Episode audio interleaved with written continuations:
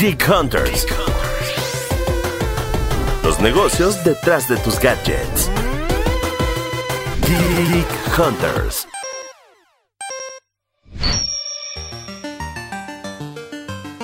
Bienvenidos, pues escuchas a una edición más de Geek Hunters, el podcast de tecnología de Grupo Expansión. Mi nombre es Gabriela Chávez, editora de tecnología de Grupo Expansión.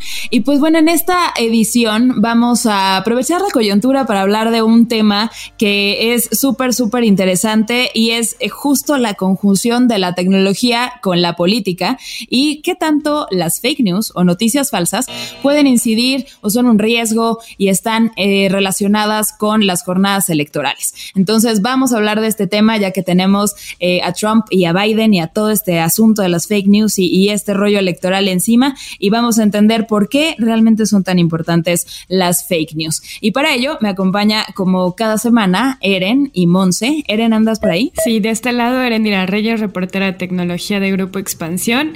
Y sí, vamos a platicar de eh, las fake news, pero más allá de este tema de desinformación y este tema como de estar compartiendo noticias falsas en redes sociales, sino todo lo que tiene que ver a nivel tecnológico y todo lo que hay detrás de la elaboración de las fake news. Creo que eso va a estar interesante. Mon, ¿estás por ahí? Hola chicas, por acá Montserrat Valle. Y sí, creo que el tema está bastante interesante porque las redes sociales, las fake news, los deepfakes han marcado desde la elección pasada eh, en el 2016, pues un poco el proceso electoral en Estados Unidos y creo que está bastante bueno este análisis. Exactamente, sí es un tema, así como cuando tocamos el tema de lujo y tecnología, creo que son sectores que poco se abordan, pero este también de política y tecnología viene mucho al caso y me encanta cuando estos, estos dos mundos literalmente se encuentran, entonces tienen muchísimo más sentido y más en estos días de, de coyuntura. Pero bueno, antes de que entremos en, en materia, de qué demonios son las fake news, por qué importan en, la vida electoral y qué, qué, hacer alrededor de, alrededor de ellas y no estar reenviando cadenas fakes por WhatsApp y por otras redes sociales. Vamos a, recordarles, pues escuchas, que nos pueden dejar todos sus comentarios, anécdotas, este, ya nos contaron por ahí algunas anécdotas de, de Zoom y pueden checar todo el contenido de tecnología que generamos en el equipo en expansión.mx diagonal tecnología. Pero con el hashtag Geek Hunters en nuestras redes sociales. Ahí me pueden encontrar en Twitter como arroba gchaviles y en Instagram como arroba gapsaviles. ¿Y a ustedes? A mí me encuentran en Twitter como Eresina Eresina y en Instagram como Eres Eresita y también en TikTok como Eresina Eresina. Ya, tengo que acordarme. Pero bueno, Mon. pues a mí me encuentran en TikTok, en Twitter e Instagram como Mon-Valle. A ver, vamos a empezar literal por la base de todo este asunto. ¿Y qué son realmente las fake news, porque creo que hay muchas líneas delgaditas donde se, se dividen esta verdad y, mentira de la, de la información. No todo es mentira, no todo es realmente falso. Hay algunas publicaciones que son consideradas de desinformación o maliciosas o fake news que no son enteramente eh, inventadas. Eh, hay algunas que están basadas en hechos reales y es ahí donde viene toda la confusión. Entonces, Tim, Eric, creo que traías un poco más de, background en este rollo. ¿Qué son las fake news? Pues justo, ya, ya lo adelantabas un poquito. Las fake news se pueden dividir en distintos formatos y en distintos contenidos. Viene justo lo que decías, eh, desinformación, poder sacar de contexto, por ejemplo, alguna declaración hecha en video, hecha en texto, hecha en una grabación, eh, sacar como tal un una declaración eh, de un contexto, utilizar, por ejemplo, alguna imagen eh, vieja de otro lugar y ponerla, insertarla en una, eh, en una página y poner una noticia como si hubiera una protesta en algún lugar y poniendo la fotografía de una protesta tal vez en, no sé, Pakistán y decir que están marchando y quemando coches o, cosas de ese estilo, pero que en realidad, o sea, sí pueden ser fotografías reales que son sacadas de contexto o pueden ser declaraciones reales que también son sacadas de contexto y que sirven para desinformar a las personas. Ese es un tipo de fake news. Hay distintos tipos y hay distintos contenidos. Obviamente los que son muy utilizados eh, a nivel de tecnología y que terminan siendo también muy, muy graves, es la parte de los deepfakes. Son un, un mecanismo que está hecho a través de inteligencia artificial que puedes encontrar de dos formas, tanto en audio como en video. ¿Y qué es esto? Es una inteligencia artificial que obviamente utiliza el audio tal vez de algún cantante o el audio tal vez de una conferencia de prensa como la mañanera o el audio de distintos personajes de la política en este caso, y que pueden empezar a utilizar este audio, replicarlo como si fuera una persona real, vamos, y esta inteligencia artificial armar un audio completo o un video completo utilizando esta herramienta. Exacto, pero básicamente ahí lo que, lo que hace la inteligencia artificial y por eso llega a ser tan confuso es que sobrepone la voz realmente es empatar esa, esa voz de lo que tú quieras y ponérsela exactamente al timing perfecto, no como cuando se desfase el audio y el video en cualquier cosa luego, pero así lo empata perfectamente con un video que no tiene nada que ver, ¿no? Exacto. Y además también pueden utilizar eh, rostros similares y insertarles como tal la imagen eh, a estos rostros similares. Entonces de repente pues se hizo muy viral en algún momento un video de Barack Obama donde él está hablando como si fuera él, pero en realidad es un, eh, o sea, es una persona o es un objeto como tal que está con la misma postura, con el mismo tamaño, etcétera, y que replica, vamos, la imagen de, de Barack Obama y es, parece como si estuviera él hablando y como si él fuera la persona que está en ese video, pero en realidad es el mecanismo de inteligencia artificial que puede aprender cómo machar, vamos, este, tanto imagen como audio y ponerlo en un video y se ve como si fuera un video, una imagen o un audio completamente real. Obviamente este tipo de tecnologías las aplican en estos contenidos y lo más grave del asunto es que al momento que se suben a una red social como YouTube o como Facebook o como Instagram, el algoritmo de la inteligencia artificial que también aplican para poder moderar el contenido, no puede decir esto es falso o esto no es falso. Ahora sí que es inteligencia artificial compitiendo con inteligencia artificial. Entonces ahí es donde entra el ojo humano para decidir esto es falso, esto no es falso, esto hay que ver, hay que comprobar, vamos, de dónde viene y es donde viene lo más grave del asunto. Lo más complicado de los deepfakes es que ya los puedes hacer hasta con aplicaciones que bajas a tu celular. O sea, ya no es que cueste tanto trabajo. Quizás sorprendieron muchísimo hace cuatro años en las elecciones de Estados Unidos, cuando se hizo viral el video de Obama y todo esto, pero eh, ahora ya tú te bajas la app, ya se volvió algo muy normal. Hasta en Instagram puedes postear estas historias de ti siendo cualquier actor o actriz y, bueno, es muy complicado porque ya está al alcance de todos. Exacto, y ese es el, otro, pues el otro lado de el, gran riesgo de, estas cosas como deepfakes y tal. O sea, por ejemplo, no se acuerdan en el, en el capítulo que hablamos de FaceApp o hay, hay otra aplicación que ahorita no recuerdo el nombre, pero lo hace mejor incluso que FaceApp, que tú puedes superponer tu cara en el video de Taylor Swift y va a parecer que tú estás este, cantando, incluso te da como cierta expresión facial y demás. Entonces, eso traducido a un, a un, este, a un spot de campaña, e, e, es, es, fácil replicarlo y hacer, y hacer un discurso falso. Digamos, puedes poner a, no sé, a López Obrador hablando de, de cualquier cosa que se te antoje y eso lo subes a YouTube o a, a un, una campaña de Facebook y demás. Y como decía Ere, la inteligencia artificial, los algoritmos que moderan este contenido eh, falso o encargados de detectar qué sí es y qué no es, se van a tardar muchísimo más en flaguearlo y van a requerir de, de, alguien que diga, ah, no, esto es falso, no tiene ningún sentido que este cuate esté hablando de esto. Pero para empezar, ya se volvió incendiario el asunto y ese es, ese es uno de los, de los grandes riesgos de, de las fake news, porque eh, vaya, de, de, entrada, esto es eh, basado en, en varios estudios que se hicieron a partir de todo el boom que causaron 2016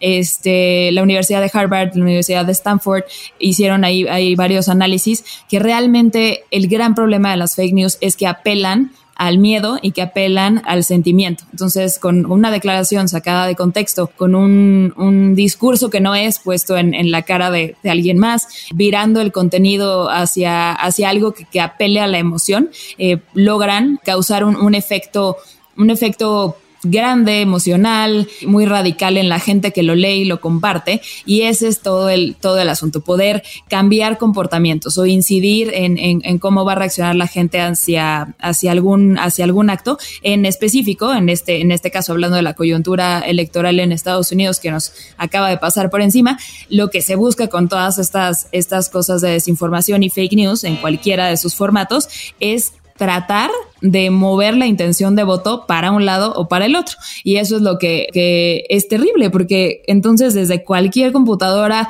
aplicación o celular, estás moviendo, o sea, eso es lo que se me hace cañón de todo esto, o sea, estás moviendo el, la intención de voto o el resultado de, electoral de un país desde un algoritmo. Exacto. Y creo que lo más grave, en especial en este año y, y en esta coyuntura, es el tema de COVID. O sea, finalmente, eh, mucha de la desinformación eh, que ha existido durante este año tiene detrás, vamos, información de, de la gente que está buscando eh, pues contenidos alrededor de coronavirus, porque en un principio, por ejemplo, no se sabía nada y entonces empiezas a buscar y empiezas a buscar, por ejemplo, las fuentes oficiales, que son gobiernos, pero si de repente eh, te encuentras un video muy bien elaborado de un gobierno eh, que está en ese momento en acción y que está ejecutando, vamos, eh, toda, toda la, estrategia eh, anti-COVID, pues eso se puede de repente transformar en, en, votos en favor de uno o en votos en favor del otro.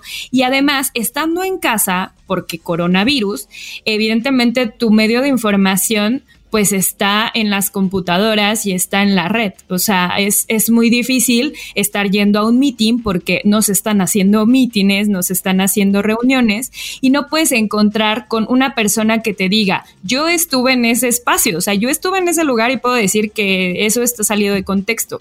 Eh, ahora es más complicado porque evidentemente todos estamos encerrados en casa y además estamos más ansiosos y estamos más preocupados y eso genera que obviamente eh, eh, la efectividad de este tipo de noticias pues sea mayor. Entonces, si hace cuatro años habían sido efectivas o hace dos años eran muy efectivas, pues en este año en específico lo pueden ser más y que terminan siendo un problema eh, que es muy complicado de detener y que volvemos al mismo punto, las plataformas como YouTube, como Facebook, como todas las plataformas de redes sociales donde se viralizan estos contenidos, por muchos esfuerzos que hagan, eh, también ellos mismos han, admitido que, que, es muy complicado detener este tipo de contenidos porque están muy bien elaborados. Entonces, por muchos algoritmos, por muchos equipos incluso de, de moderadores de contenido que tengan en su, en su talento, la verdad es que es, es, es, muy difícil para ellos poder controlar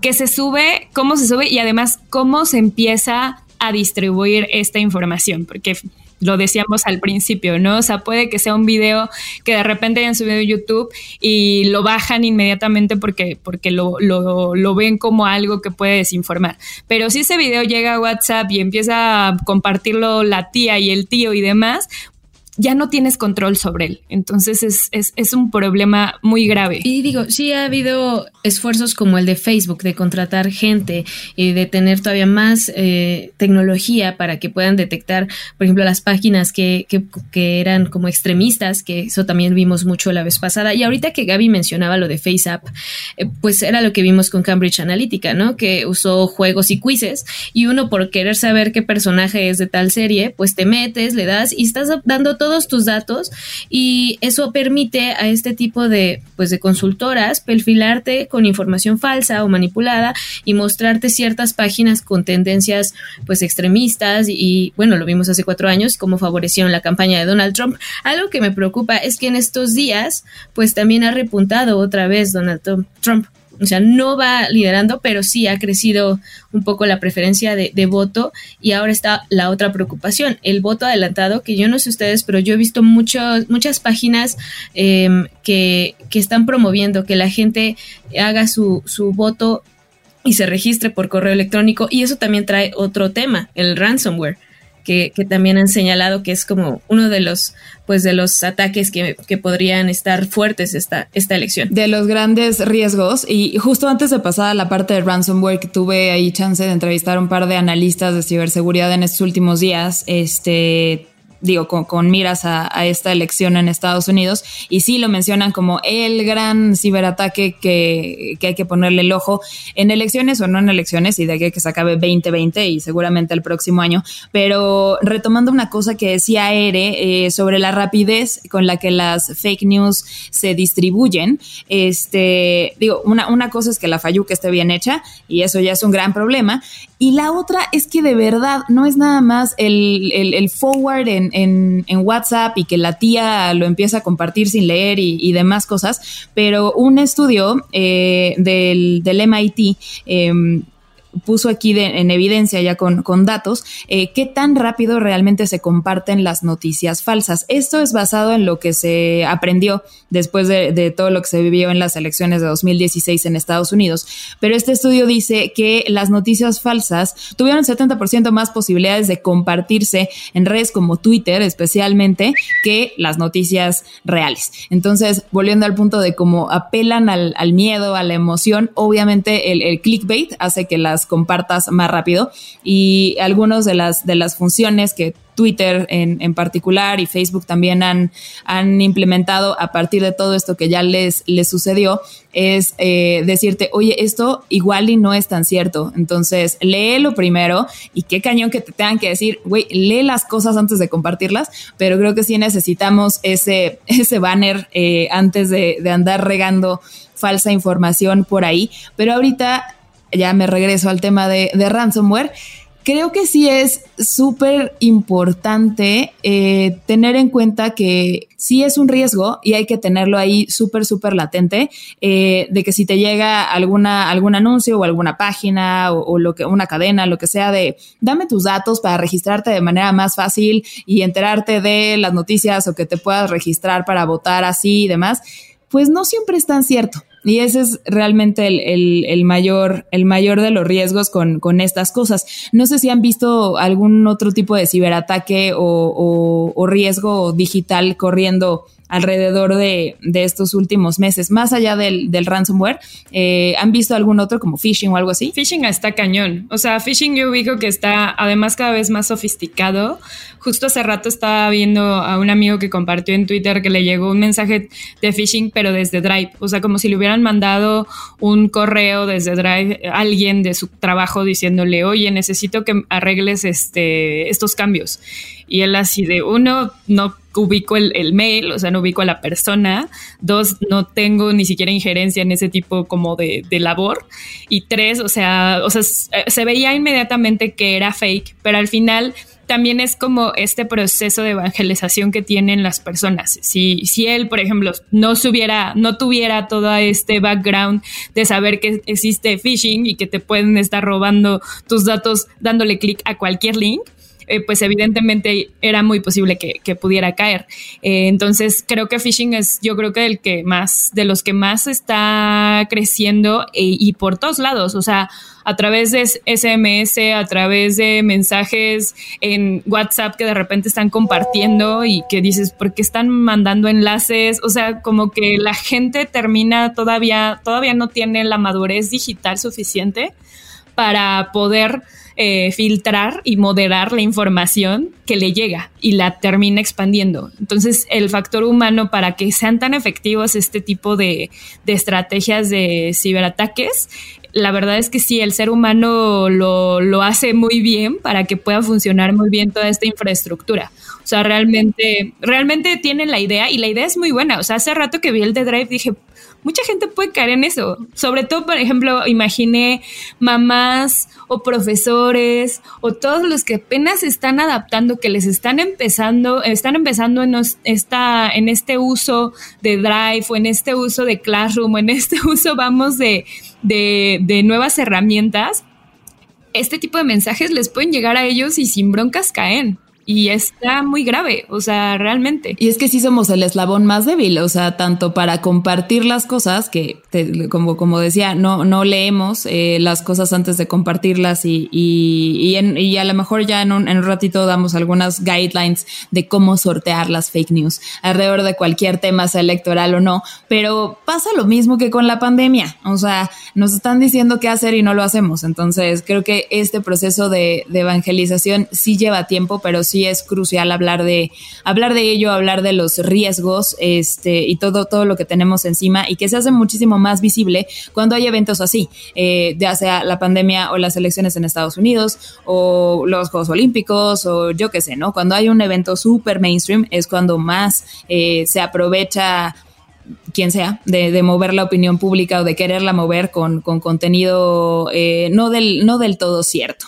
Pero yo quería poner otra, otra preguntita ahí sobre la, mesa para ver qué, qué opinan ustedes. Y igual yo, yo les, les, les digo este, qué, qué opino yo, pero quiero saber si estamos de acuerdo. Desde lo que pasó con Cambridge Analytica, todo este rollo de que lo que decíamos, ¿no? Que, alrededor de quizzes y apelando a nuestra curiosidad y morbo, sacaron datos personales para poder dirigir la campaña de Donald Trump en 2016. Eh, tanto Facebook como Twitter como YouTube y demás han hecho varias acciones alrededor de esto. Es, todo esto se escaló también a, tribunales en Estados Unidos, se han puesto, no sé, el, tema se puso en el mapa. Ya estamos ahí, en, ahí otra vez, ¿no? En proceso electoral de nuevo. ¿Ustedes creen que se ha hecho suficiente? Que yo creo que no, o sea, pero no por gusto. Creo que las aplicaciones, las redes sociales, sí han trabajado, o sea, no quieren ser el nuevo Facebook. En, cuanto a esta parte de, que se les vaya a hablar algo así como lo de Cambridge Analytica, pero em, no es suficiente porque obviamente la difusión de noticias falsas es, es viral y ya lo decían ahorita ustedes, que lo compartan, que llegue a WhatsApp, aunque YouTube lo baje, aunque Twitter te diga, por favor lee esta nota antes de darle retweet. Em, no sé si, si los podescuchas y ustedes también ya vieron el documental que está en Netflix del dilema de las redes sociales, pero si pueden, hágalo, está muy bueno friquea mucho porque, o sea, la gente que creó este tipo de aplicaciones te están diciendo, pues si tú tienes ciertas ideologías, eh, los algoritmos lo aprenden y te van a mostrar eso. Entonces nunca tienes como otra información de balance. Y creo que lo importante ahora es que, bueno, no importa por quién vayas a votar, que también cheques la información del otro lado. O, o, te metas al tweet de Kamala Harris a ver qué, ha puesto, si es verdad cierta información. Em, yo creo que que es importante eso, verificar. A mi parecer no se ha hecho lo suficiente, sí se trabajó, se avanzó muchísimo en estos cuatro años, pero no, no a un nivel como para decir, esta vez no va a pasar. Sí, pues yo coincido con Mon. La verdad es que siento que no, no se ha hecho suficiente. Siento que, eh, en efecto, sí, las, las redes sociales, las principales, por lo menos han hecho un esfuerzo eh, por ser un poco más transparentes, por tener un poco más de claridad. Eh, ya aportan incluso datos de transparencia de cuánto es el contenido que borran, cuánto es el, no solamente de, de noticias falsas, sino contenido sensible lo clasifican, eh, ya hay, ya hay como, como herramientas para poder moderar incluso el discurso y la conversación. Pero creo que justo eh, todo esto tiene que ver mucho también con esta cultura de la cancelación que, se está adoptando mucho en, en, general en redes sociales.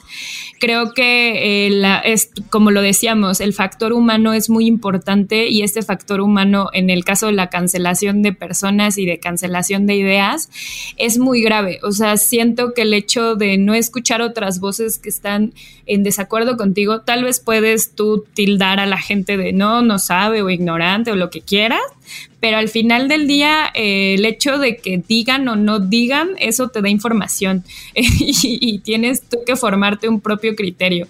Entonces, eh, siento que se sigue este, este juego social eh, de, no de, de cancelar, así como cancelas en la vida real a la gente, la estás cancelando en redes sociales y estás cancelando además pues medios, cuentas, etcétera.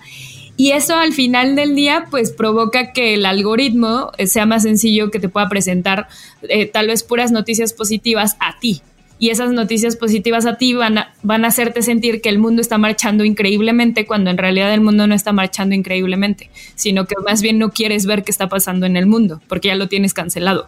Y eso se me hace muy, muy grave y se me hace justo el eslabón que en el caso de las fake news electorales y en el caso de las fake news por COVID es el que ha detonado muchísimo más eh, pues la propagación de, de, estas noticias. Y antes de acabar con esta intervención, quería traer justo datos que investigué así rápido de Estatista, eh, están basados en un reporte de 2018, entonces son dos años, hay que tomar eso en cuenta, pero eh, es un reporte de cuáles son los países donde hay una mayor exposición a fake news y están basados en eh, noticias que identificó el Instituto de Noticias Digital de Reuters, de la agencia. Reuters, y también eh, están basadas en encuestas hechas a ciudadanos que hayan dicho en algún momento si habían eh, estado expuestos a alguna noticia falsa y que la hayan identificado. Y la traigo a colación porque eh, México es el segundo lugar en el, en el tema de exposición en esta, en esta encuesta. El primer lugar es Turquía con un 49%, que se me hace muchísimo. En el caso de México eh, se tiene 43%. Sigue Brasil con un 35%. Estados Unidos con un 31% y Corea del Sur con un 30%. Y me llamó además mucho, mucho la atención porque si vemos esta gráfica y vemos justo la gráfica en el tema eh, también como de coronavirus y de control y etcétera, etcétera, los países que están punteros, por lo menos Turquía, México, Brasil y Estados Unidos, se parecen mucho a los de COVID. Entonces me llamó mucho la atención eso, la verdad. Sí, en eso tienes, tienes muchísima razón. Se me hace brutal el porcentaje. O sea, 43% y Turquía con 49%. No estoy mal qué bruto, o sea, casi la mitad de la, de la gente eh, considera que estuvo expuesta a este tipo de cosas. Y creo que sí tiene mucho que ver con, con cómo está la propagación de, de cosas como el COVID-19 y también si lo cruzas con, con, cómo está el ranqueo de los países más expuestos a ciberataques, eh, no nada más que, que estén expuestos, sino que, que, estos ciberataques tengan éxito, pues México rankea en el top 5 a nivel global. Entonces, bien, ahí sí estamos hasta arriba de la cadena cadena alimenticia, tristemente. Em, y, solo abonando a la parte de qué tanto o qué tan bien lo han hecho las redes sociales hasta el momento, eh, estoy totalmente de acuerdo y creo que dieron en un punto eh, crucial con, con, el hecho de la, la, cultura de la cancelación combinada con, con lo con la base de cómo funcionan estas redes sociales es con los algoritmos que te dan exactamente lo que quieres escuchar. Es tan personalizado que como decía un analista hace, hace poquito, este Marcus Fowler de, de Dark Trace, lo que pasa con las fake news y las redes sociales es que estás en una cámara de eco todo el tiempo. Entonces, mientras más eh, el, algoritmo se personalice y, si tú estás consumiendo esas fake news y no te estás dando cuenta, pues todos los esfuerzos que hagan por flaggear este tipo de contenido, por moderar, por poner controles, por lo que sea, pues da lo mismo, porque en, en tu mundito en tu feed, todo va a resonar exactamente igual. Entonces es, es, un eco de las mismas opiniones, falsas o no, pero todo es de lo que estés ya siguiendo. Entonces, al final tienes esta responsabilidad de darte cuenta de, de qué sí es falso y qué no es falso. Entonces, por ahí me gustaría para ir cerrando esta conversación, pues escuchas Cuéntanos qué tan expuestos han estado o se han sentido expuestos a noticias falsas o estas famosas fake news con el hashtag Geek Hunters en nuestras redes sociales. Eh, no los vamos a exponer, no los vamos a, poner el reflector encima, así tú sí te la creíste, pero este, cuéntanos si han, han, vivido alguno de estos casos o se acuerdan de alguna noticia falsa que luego dices, ¿cómo demonios la gente cayó en esto? Pero bueno, eh, para ir cerrando esta conversación, ¿cuáles serían como realmente los guidelines eh, para poder soltar? Sortear este tipo de contenido falso? Eh, creo que lo primero que tienen que identificar es la fuente. O sea, se dice y se vuelve a decir y se vuelve a decir. Eh, lo primero que tienes que identificar es la fuente y además identificar la URL. Porque otra de las cosas que pasa con noticias falsas más sofisticadas es que la URL también le pueden poner, no sé, pongamos un ejemplo mexicano y, y no solamente expansión, sino, no sé, el universal y te ponen el universal, pero el universal.com.mx y de repente ese punto MX tiene tal vez una X extra. Entonces, un poco eh, saber eh, bien cómo, cómo está esa URL, si realmente es, legítima o es falsa. Eh, verificar también el tema, creo que de las imágenes. las imágenes son, están, hay muchísimas en la red, están en todas las redes sociales y están en todo el mundo. Entonces, muchas veces vemos titulares con imágenes de otros lugares, que además se ve obvio que es otro lugar. Eh, se ve incluso hasta de hace cinco años imágenes y que las ponen como algo que es novedoso y son, son imágenes que muchas veces se ven obvias, solo tienen que ver tal vez la ropa, tal vez el entorno donde están las personas en ese momento para poder identificar que, esa, esa, imagen no es actual y no se trata de, del lugar eh, del que están hablando. Eh, otra cosa, obviamente, es verificar fuentes oficiales. En el caso, por ejemplo, de coronavirus, está sí la página del de, la OMS, eh, también están las páginas de gobierno de las secretarías de salud. En el caso electoral, pues también tratar de buscar eh, fuentes confiables que puedan garantizar que, que, esa información es verdadera o no. E incluso no irse mucho por la finta en el tema de cuentas oficiales, por ejemplo, de de gobierno, ¿no? En, Twitter muchas veces incluso las mismas cuentas de gobierno eh, publicado noticias como verdaderas cuando son falsas y han caído también. Entonces, no se vayan tampoco con la finta. Eh, creo que la idea es dudar de todo lo que llegue a su, a su buzón, ya sea en WhatsApp, en Facebook y demás. Y si no, existen eh, distintos recursos, existen distintos agencias de verificación. En México, por ejemplo, eh, fue muy conocido el tema de verificado por, por el 19 de septiembre, pero eh, hay eh, casi las casas editoriales han hecho un esfuerzo grande por, por mantener centros de verificación. entonces, hay, hay, varias, hay varias cuentas. Ubico en México el Sabueso, que es una, es una iniciativa de animal político que lo que hace es eso, verificar noticias falsas con AJ Plus y que pueden obviamente estar este, viendo qué noticia que se hizo viral realmente es viral y es efectiva o es viral pero es falsa. Claro, yo creo que también, bueno, Facebook ha hecho lo propio, ¿no? Tratar de, de difundir noticias como ya de medios más verificados o con cierta credibilidad, les da un poco más de visibilidad. Igual LinkedIn está tratando de, de hacer esto. Y bueno, yo también lo que haría sería, si dudas de alguna noticia, pues busca el titular en Google, tal cual copia y pégalo y seguramente verás si algún otro medio al que tú le das credibilidad, pues eh, lo trae también. La foto, lo que decía Ere, creo que es importante el contexto, sobre todo porque, bueno, fotos de Joe Biden y de Donald Trump hay muchísimas, infinidad. Entonces, a veces se puede sacar muy fácil una noticia de contexto y divulgarla en una fecha diferente. Entonces, eso también es una forma de desinformación. Entonces, es importante, ponerla igual y en Google Images, creo que puede funcionar. También, si te llega un audio o un video eh, con información en WhatsApp, creo que es importante tratar de resumir algunas palabras clave y buscarlas en, en Google o en el buscador que utilicen. Y también, si la, si la nota o la información que te llegó cita algunas cifras eh, o investigaciones, creo que es importante buscarlos para ver si de verdad existe, porque pues se puede citar estudios y demás, pero pero igual y es falso, ¿no? Entonces, creo que esos son puntos importantes. ¿Tú, Gaby? Totalmente. Es, pues estoy de acuerdo con, con, ustedes. Creo que son, son recomendaciones que a lo mejor ya suenan como, ay, esto está muy básico, pero no lo hacemos. Y ese es donde está el problemón que, que hemos estado hablando durante los últimos 36 minutos, que no leemos las cosas, que no, que no hacemos esa parte extra de, justo como Mon decía, copiar y pegar este, la cabeza de la nota, buscar las palabras clave ir a ver si realmente la fuente del estudio es la que dice, la que dice ser, eh, no nada más por ser periodistas eh, tenemos acceso ultra secreto y restringido, no siempre, a este tipo de estudios. De verdad que, en Google hay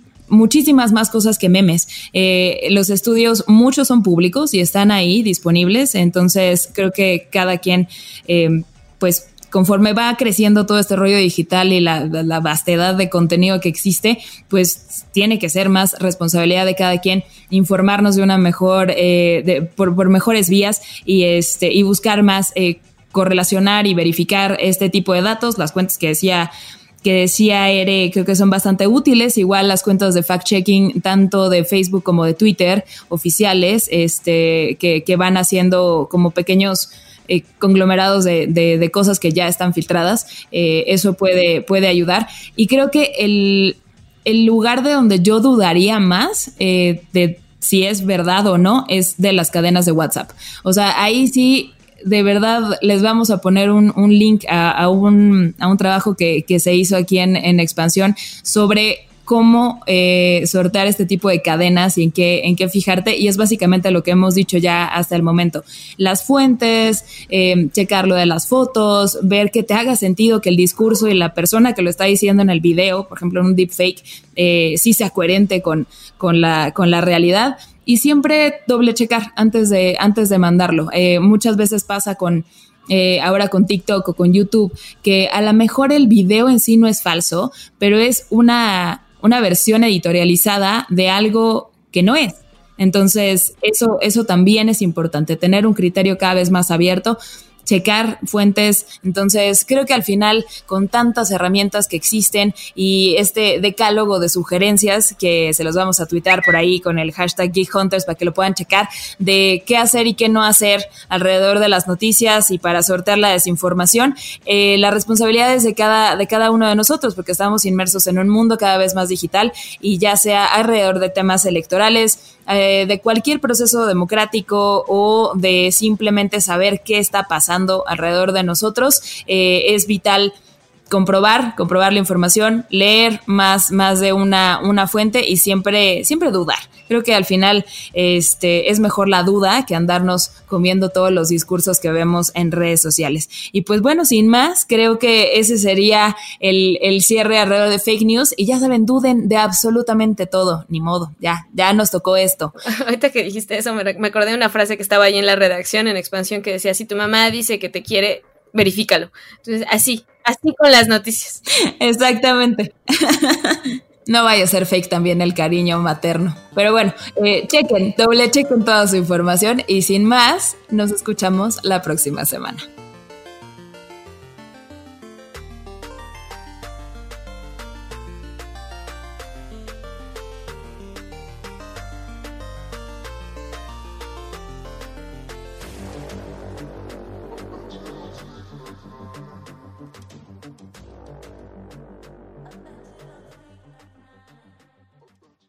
Judy was boring. Hello. Then Judy discovered ChumbaCasino.com. It's my little escape. Now Judy's the life of the party. Oh, baby, mama's bringing home the bacon. Whoa, take it easy, Judy. The Chumba life is for everybody. So go to ChumbaCasino.com and play over 100 casino-style games. Join today and play for free for your chance to redeem some serious prizes. ChumbaCasino.com. No purchase necessary. Void where prohibited by law. 18 plus terms and conditions apply. See website for details.